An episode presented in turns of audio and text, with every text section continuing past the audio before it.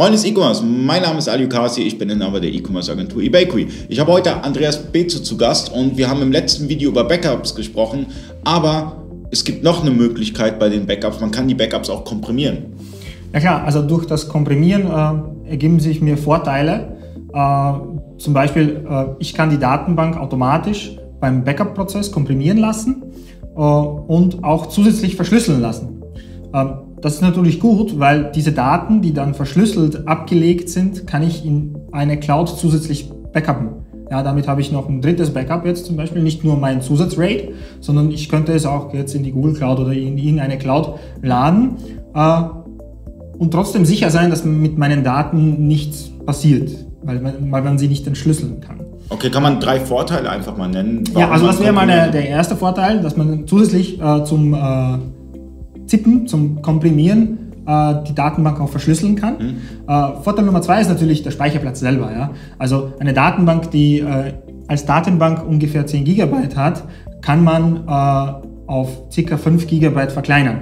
Weil eine Datenbank fast ausschließlich aus Text besteht, natürlich bei der JTL Wabi auch aus Bildern klarerweise, aber hauptsächlich aus Text und Text kann sehr gut komprimiert werden.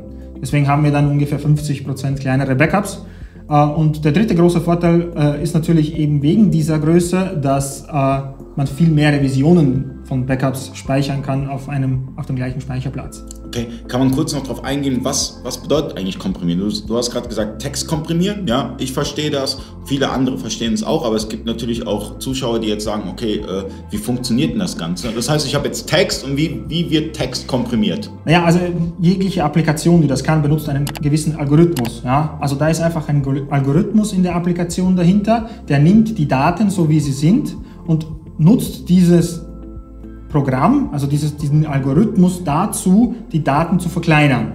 Ja, als Beispiel nehmen wir jetzt einfach nur Text, wobei Text zum Beispiel viele Lücken hat. Ja, und diese Lücken verkleinere ich und dann wird die ZIP-Datei natürlich viel kleiner. Und über den gleichen Algorithmus kann ich das Ganze auch wieder entpacken, sodass es für mich wieder nutzbar ist. Oh, super. Wenn ihr eine Backup-Strategie benötigt und nicht, genau wisst, wie ihr wie ihr am besten backuppen sollt, äh, könnt ihr einfach Andreas Bezu von Ecomdata kontaktieren. Äh, der macht das tagtäglich und gibt euch ein paar hilfreiche Tipps und äh, macht ja das gesamte Hosting ja, in dem Bereich. Also von daher, ähm, checkt die Links in der Beschreibung und bis zum nächsten Mal, euer Ali.